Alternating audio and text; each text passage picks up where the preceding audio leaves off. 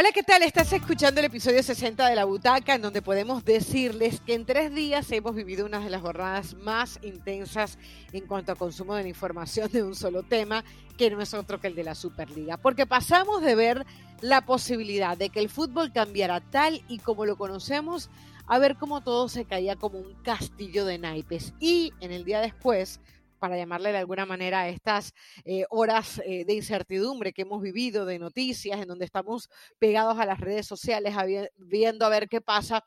Hemos visto también cosas que particularmente no nos gustan después de escuchar las palabras de Florentino Pérez, dio unas declaraciones pocas horas antes de grabar esta butaca número 60 y las respuestas de Alexander Seferín, presidente de la UEFA. Parece que estamos en una guerra eh, de malvados, ¿sí? Tal vez la palabra suene demasiado fuerte. Hay quienes incluso han utilizado una mucho más fuerte, que tiene que ver con, con mafia, ¿no? Mm, yo no sé si llevarlo hasta ahí, pero lo cierto es que las verdaderas razones que nos han llevado a suspender a esta Superliga, en donde supuestamente es el amor por el fútbol, que no haya esa famosa guerra entre ricos y pobres, en donde todos tengan oportunidad, parece ser las últimas de las intenciones de quienes presiden diferentes instituciones. Pero para darle un poco de orden a toda esta lluvia de información, estamos aquí eh, junto a Pilar Pérez, por cierto, aprovechamos para felicitarla por esa nominación a premio Emmy en los deportes. Eh, Gracias. así que, así que Pili, nuestra felicitación, nuestro orgullo desde la butaca y Eli Patiño, también nuestra directora técnica aquí, orgullosa de ellas, para hablar justamente de cuáles fueron las verdaderas razones por las que se cayeron eh, o las que se cayó la Superliga, qué se hizo mal, qué no, y sobre todo también, después de escuchar a estos dos personajes, entender eh, eh, qué fue lo que se pudo vivir tras bastidores, de los cuales seguramente nos vamos a ir enterando con el tiempo. ¿Cómo están, chicas? Muchas gracias por la felicitación. Muy honrada, muy contenta. Es producto del trabajo en equipo que hoy por hoy no veo reflejado en el fútbol mundial, o por lo menos en el europeo.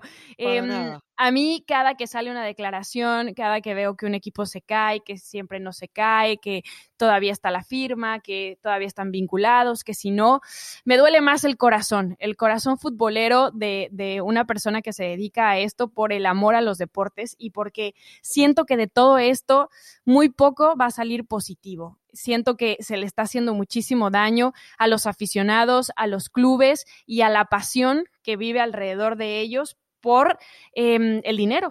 Eso es, esta guerra es por el dinero, por el capitalismo y porque unos quieren también tener más poder que otros. El poder y el dinero es lo que está hoy eh, pues sacando los colores, tanto de organismos como la FIFA, que la verdad ya los conocíamos, la UEFA, que cada vez me está sorprendiendo más, y, de los clubes grandes, ¿no? Encabezados por Florentino Pérez. Pili, Caro, qué gusto. Pili, eh, felicidades, creo que todo el día y ya durante la semana que nos enteramos hemos estado felicitándote. Es un honor compartir contigo, más que merecido y felices que seas parte de nuestra butaca y es bien.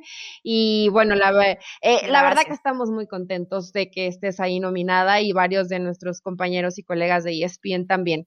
Y bueno, arrancando con todo este tema de la Superliga, que se convirtió con más drama, con más situaciones que esconder, con todo esto que se fue entretejiendo, buscando intereses, la mayoría de ellos dentro del monopolio de la UEFA, y que dejaron a Florentino Pérez como el villano como el hombre que no pudo llegar a convencer a través de sus ideas para cambiar la forma en la que hoy percibimos esta competencia, sobre todo la más importante eh, dentro de, de, Europa, que es la Champions y que de tantos años ha dado de comer y que tantos años nos ha brindado espectáculo y ha dado muchísimo dinero.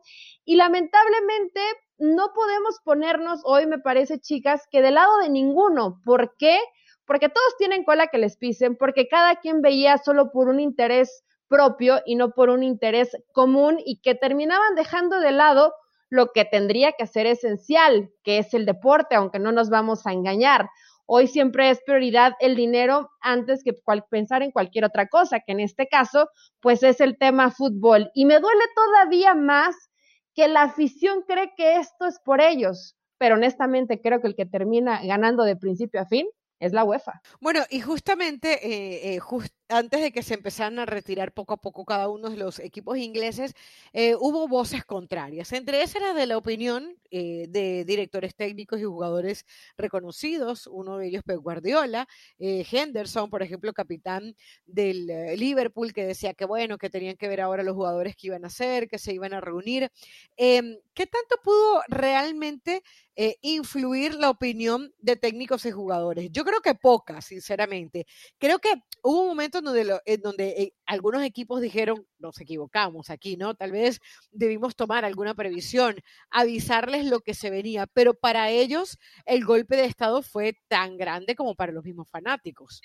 El intento de golpe de Estado, porque al final quedó por el momento en un fracaso. Eh, yo me quedo con las palabras de Jürgen Klopp cuando dijo que el Liverpool no le consultó ni a él ni a los jugadores nada, que él entiende perfectamente que todo es por dinero, tanto la postura como de, los clubes como la de la UEFA.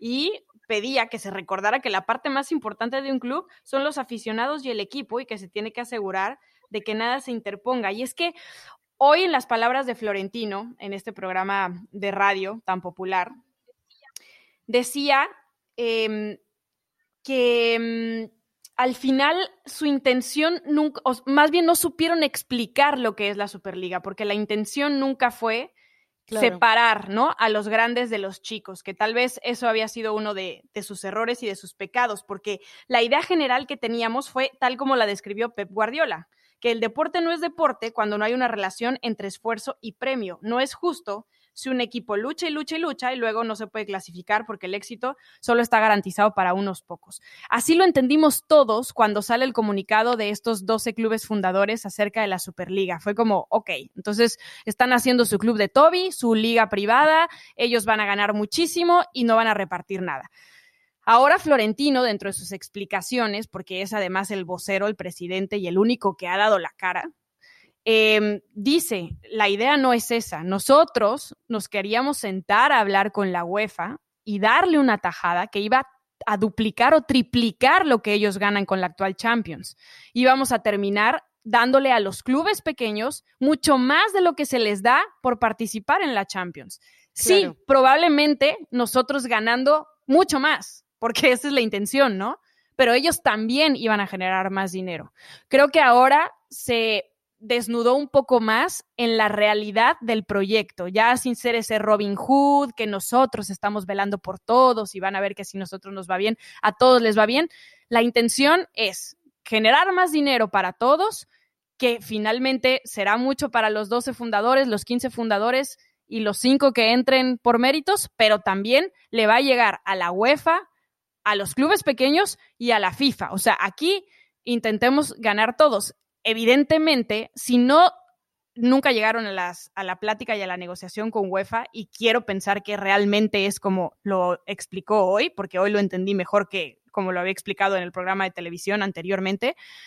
Em, no supieron manejarlo, tenían que haberse sentado antes de hacer todo este movimiento.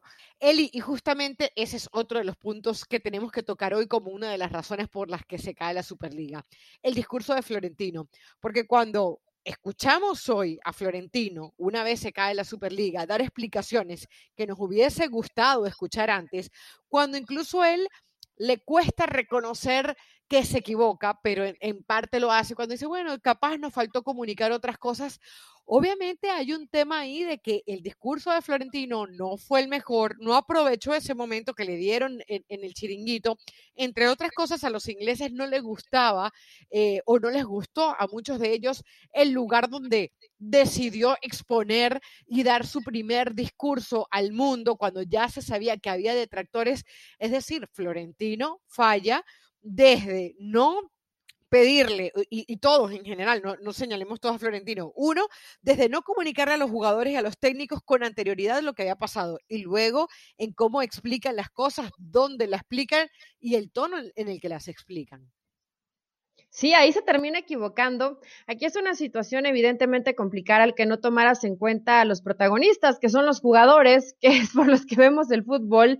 Y había algunos eh, románticos como Kevin De Bruyne, y ya escuchábamos lo de Guardiola y Jürgen Klopp, varios que pues se hicieron presentes en redes sociales diciendo, eh, de los clubes chiquitos, varios de nosotros, por eso estamos aquí presentes. Y nos, no, no nos parece justo que esa esencia, el que tú me digas, yo no voy a competir porque no tengo el dinero para, pues evidentemente no va de la mano del deporte, no va de la mano del fútbol y sí se equivoca eh, en la estrategia probablemente de cómo lo sacan a los medios de comunicación, porque para mí Florentino y compañía querían como adelantársele a la UEFA y salieron perjudicados, ¿no? Porque necesitaban realmente el apoyo que hubiera sido muy distinto, que salieran los jugadores y digan, a ver, no va por ahí, nos conviene a todos y vamos a ir por la línea de la Superliga porque necesitamos el dinero pero el apoyo de los jugadores no estaba en la mayoría de ellos, ¿eh? porque no hay que olvidarlo, Caro Pili. También el jugador se mueve por dinero. Yo acá en México le pregunté a varios de diferentes clubes y decían, yo me iría donde mejor me paguen,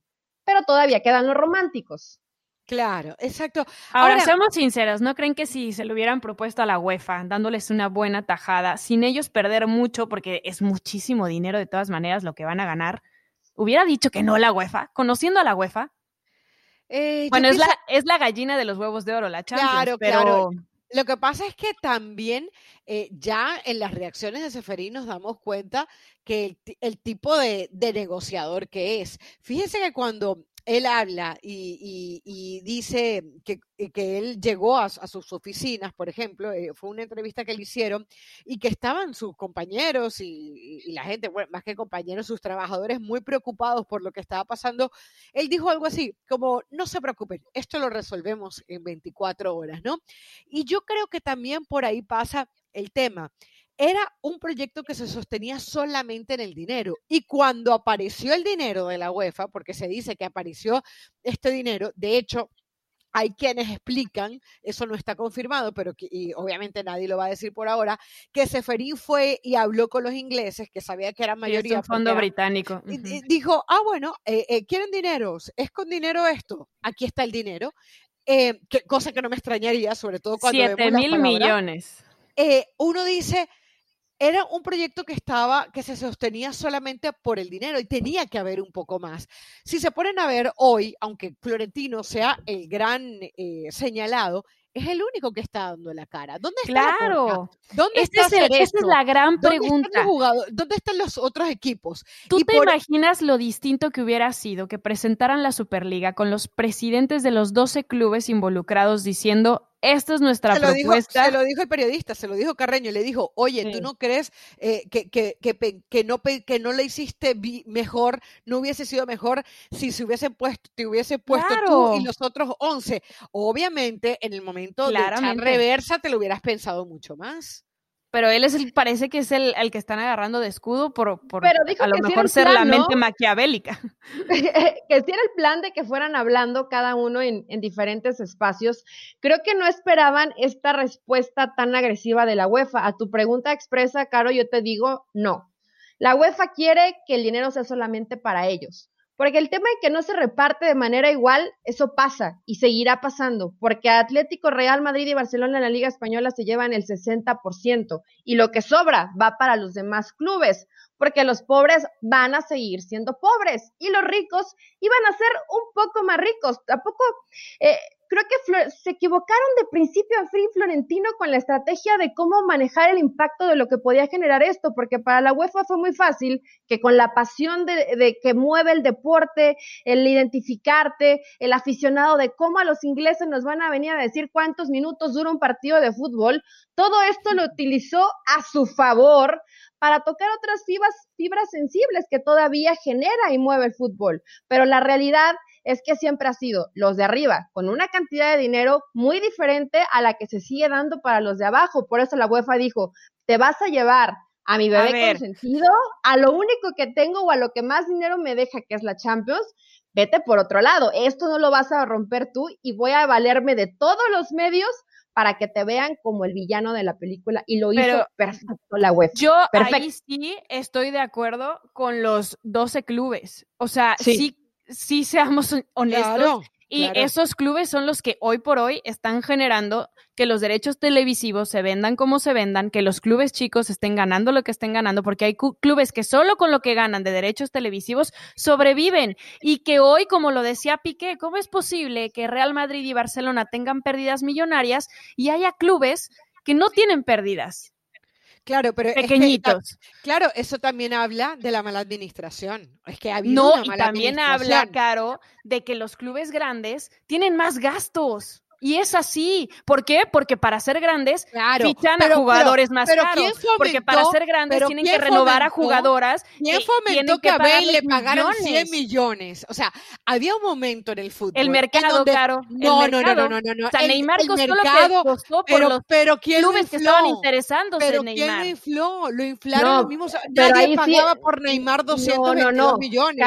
Nadie pagaba por pero es la inflación millones. normal del mercado. Yo, yo ahora, pero no A, ningún club le conviene inflar a un jugador a menos que lo pretenda vender.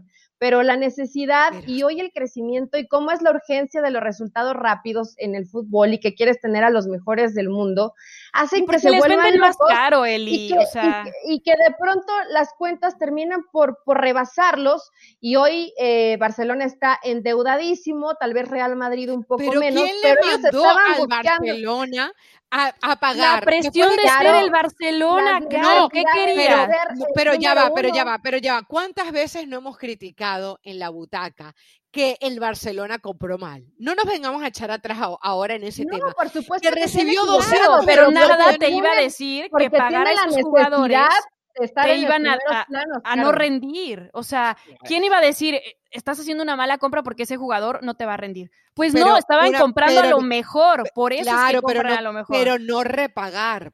El Bayern Múnich no ha repagado. Mira, Rubenich habló y dijo, y dijo, eh, yo no voy a pagar las cifras que se están hablando hoy por, por los jugadores. Y si se tiene que sacrificar. Porque Rubenich va a ganar cuántas títulos en pero, pero ha ganado, pero ha ganado Champions League, es el actual campeón de la Champions League y no ha necesitado eso. Pero a ver, Caro, ¿cuál es el cuál es el modelo de trabajo del Bayern?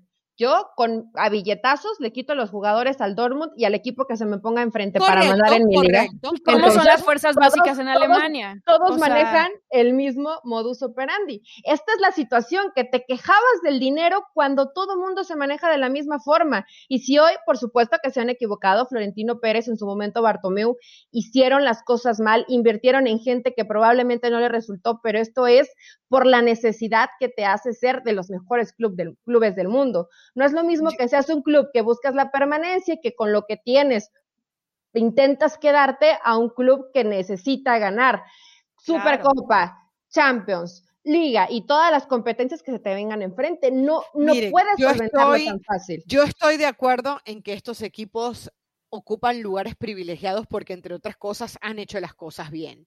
Eh, son equipos que, a ver, lo de Florentino ha sido magistral en muchos sentidos. O sea, son los que mueven la industria. uno, ve a uno va a Valdebebas y, y, entiende lo que, lo que es esto, ¿no?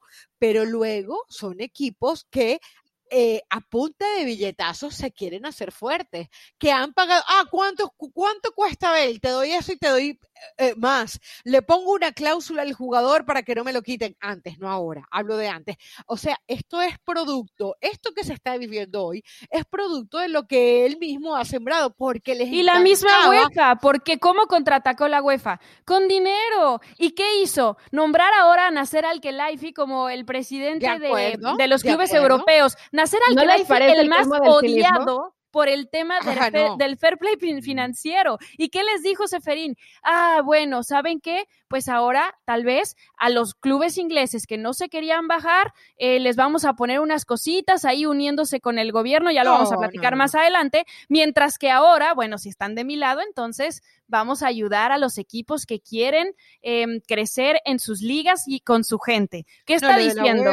lo de la UEFA. Es cinismo puro, es lo mismo. Ha, sido horrible, ha sido horrible lo de, lo de la UEFA porque es aparte subestimar a quienes supuestamente terminaron agradeciéndolo. Y por eso vamos a otra de las razones si todavía podemos seguir creyendo y queremos seguir siendo románticos. Y les quiero preguntar aquí, ¿ustedes realmente creen que la salida de la gente a la calle fue una de las razones por las que se cae esta Superliga, realmente podemos decir que la gente, a, ver, así no los quiso vender la UEFA. Claro, pero, claro, pues al pueblo lo que pida, ¿no? Claro, pero, pero realmente la gente en la calle, en la calle hizo la fuerza. Yo creo que pudo haber ayudado por lo menos con el tema de los ingleses, que no se esperaban esa reacción. Por ejemplo, se ha colado la información de que Abramovich, eh, que es el dueño del Chelsea, dijo, ah, pero yo no sabía que la gente, que mi gente iba a reaccionar de esa forma. Yo pensaba que ustedes tenían mejor controlado esto, lo habían medido. Y cuando se dio cuenta que le estaban incendiando eh, el estadio, por, por decir eh, eh, algo, ¿no? Por, no, no, era literal, pero obviamente hubo fuego y tuvo que salir Peter Sech pidiendo calma y se atrasó el partido que tenían pendiente. Contra el Brighton. Contra el Brighton. Ahí uno sí entiende que hubo cierto sector de la afición, no toda, no toda, que pues termina haciendo presión. ¿Realmente eh, pensamos, alguien pensó en ellos? Yo creo que no. Si no pensaron en sus jugadores y en su técnico, ¿en qué momento iban a pensar en los aficionados? Esto fue general, no esperaron tanta oposición y fue todo en conjunto, no solo una cosa, un balde de agua fría para muchos de ellos, en donde realmente dijeron, wow, nunca pensé que esto iba a ser tomado tan mal, porque prácticamente fue unánime. Era muy poca gente la que estaba a favor de esta Superliga, llámese de donde se llame, aficionados, jugadores, técnicos, medios, eh, gente que tal vez ni sigue el, fútbol inglés, o sea, al final fue así, pero yo sinceramente creo que hoy los fanáticos fueron una herramienta y se aprovecharon de ellos y de su voz para una parte de esto, que es la UEFA, decir, y, no solo la UEFA, también en el caso del gobierno inglés, porque vienen elecciones o algo así, este, decir, miren, yo le hago caso a la gente y por eso lo estoy haciendo. Y entonces, ¿qué pasa? Que existe esta dualidad del bueno contra el malo, porque el bueno siempre está del lado de la gente. Por supuesto que no. Y, y, lo peor es, ¿sabes qué? Sí, obviamente causa, a mí me causa molestia que hacen creer a la afición que realmente la consideran. Y lo cierto es que esto es un negocio y que en lo que menos piensan es en los aficionados. Por supuesto, piensas en venderles un producto que les guste, que les agrade, porque sabes que eso te va a generar dinero, pero que a partir de las manifestaciones hayan determinado si iban o no iban con el proyecto de la Superliga, me parece un pretexto muy pobre y cobarde, porque la realidad es que el aficionado no se le toma en cuenta, porque el aficionado el fútbol no es del aficionado. El aficionado paga un ticket, paga una playera, eh, paga por estar ahí. Eh, no es que tú disfrutes de un evento que sea completamente gratuito y que ellos están por y para la afición. Te venden este discurso y bueno, se aprovecharon de, los sentimientos y lo que genera la, la pasión del fútbol. Esto es lo que, lo que termina a mí llamándome tanto la atención, ¿no? Que de pronto no tengas esa capacidad de darte cuenta con todo lo que ha habido, con todos los problemas que arrastra la FIFA y toda la gente que está en la cárcel por corrupción y todo lo que se ve involucrado la misma UEFA, pues hoy creamos que tenían transparencia y cinismo para señalar a alguien que según solo se movía por el dinero. Hoy me parece que eh, todo lo que están haciendo sí deja eh, mal parada en cuanto a cómo va a ser un reflejo de que realmente la UEFA estaba mintiendo y estaba poniendo de pretexto a los aficionados y los ricos contra los pobres. Y ellos evidentemente quedan con el poder total, como ni siquiera intentes cambiarlo un poco. Como ya lo tenían, ¿no? porque dicen... En toda, esta oscuridad, en toda esta oscuridad, eh, uno tratando de ver el, el vaso medio lleno, es difícil verlo.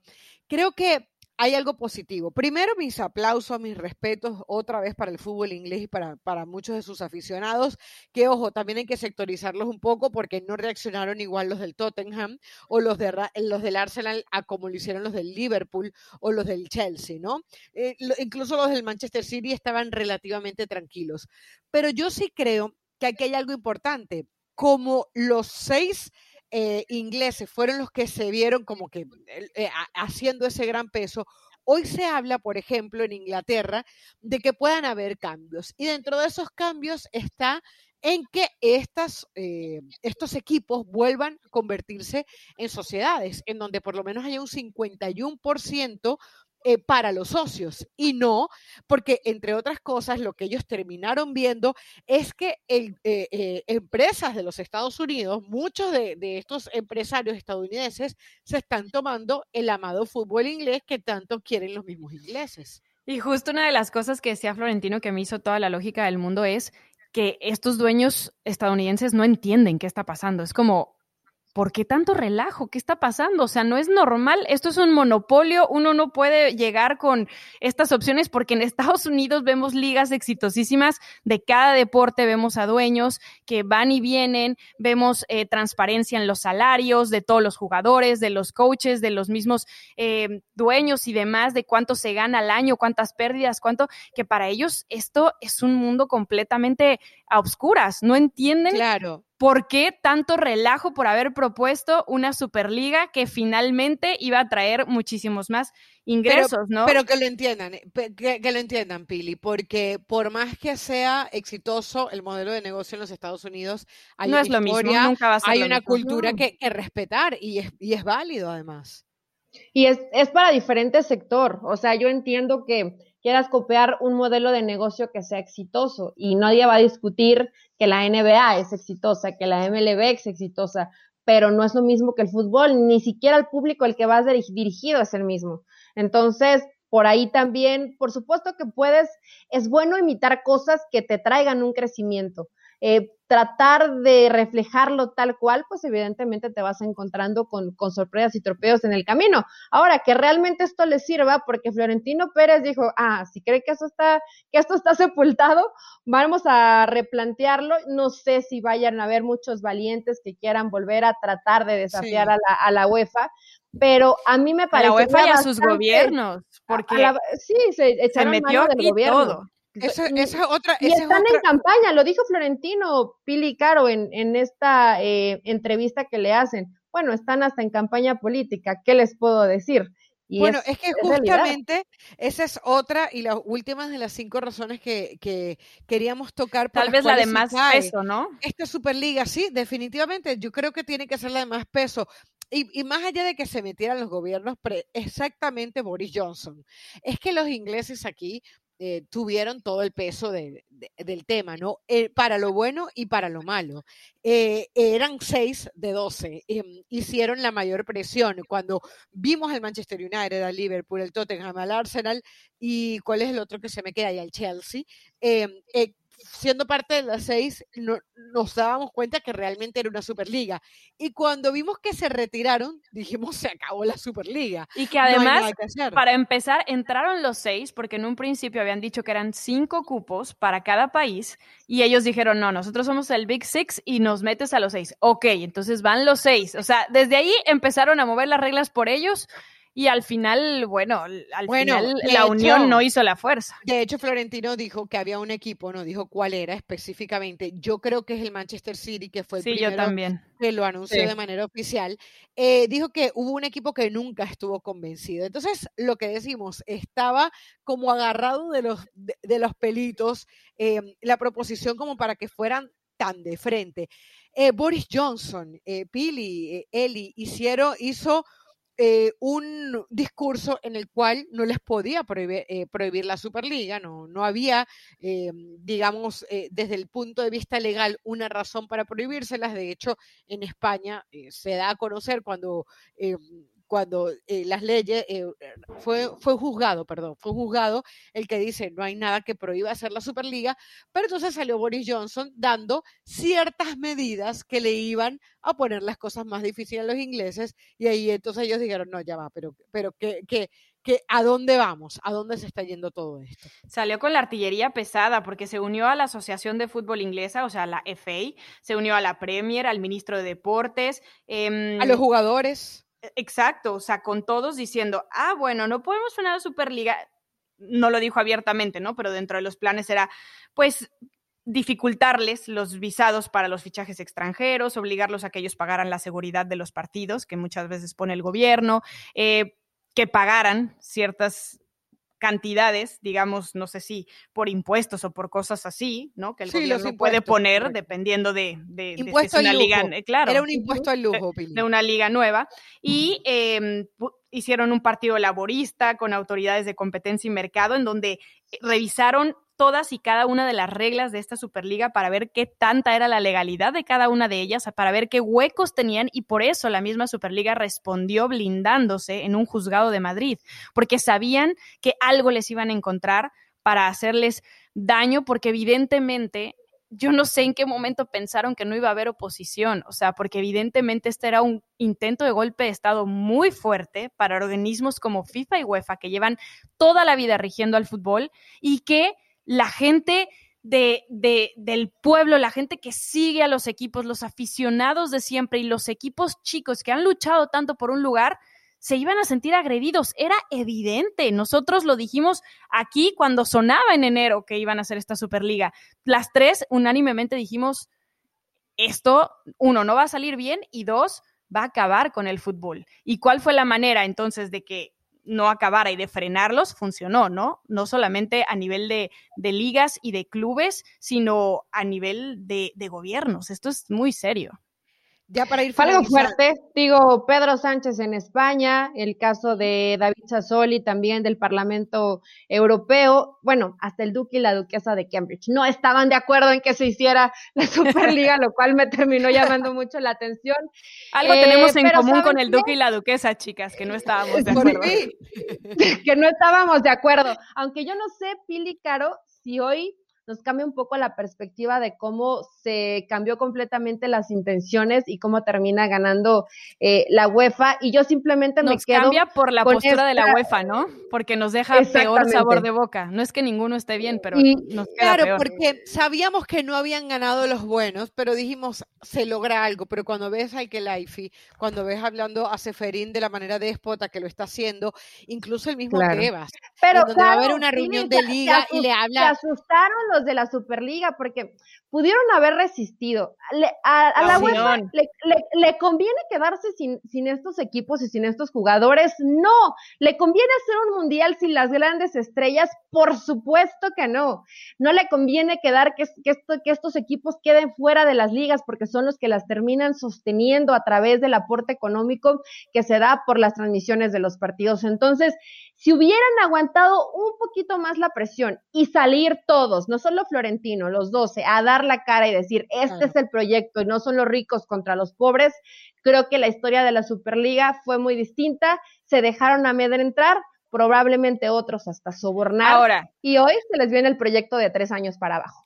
Supuestamente están en stand-by, o sea, supuestamente a pesar de los comunicados y todo, siguen ahí porque firmaron, porque todavía no han pasado los documentos y no han pagado, yo creo que debe de haber como alguna sanción, no conozco la cifra, pero... Según Florentino. Yo creo que Florentino... No han pagado nada para salirse, entonces siguen ahí. A ver, yo, creo, que, Florentino está un poco en estado de negación. O sea, era como que, no, los ingleses no se han ido, ¿no? Dice, los ingleses no se han ido, no, ya, los ingleses se fueron y se fueron ayer, eh, entérate. O sea, era un poco como, como, Florentino, acéptalo. Pues si no sabías, despierta. sí, sí. Ahora, es cierto que no termina. Él decía, por ejemplo, eh, el dinero está, dice, estoy triste porque el dinero está, o sea, ahora qué hago? Yo, yo ponía el ejemplo.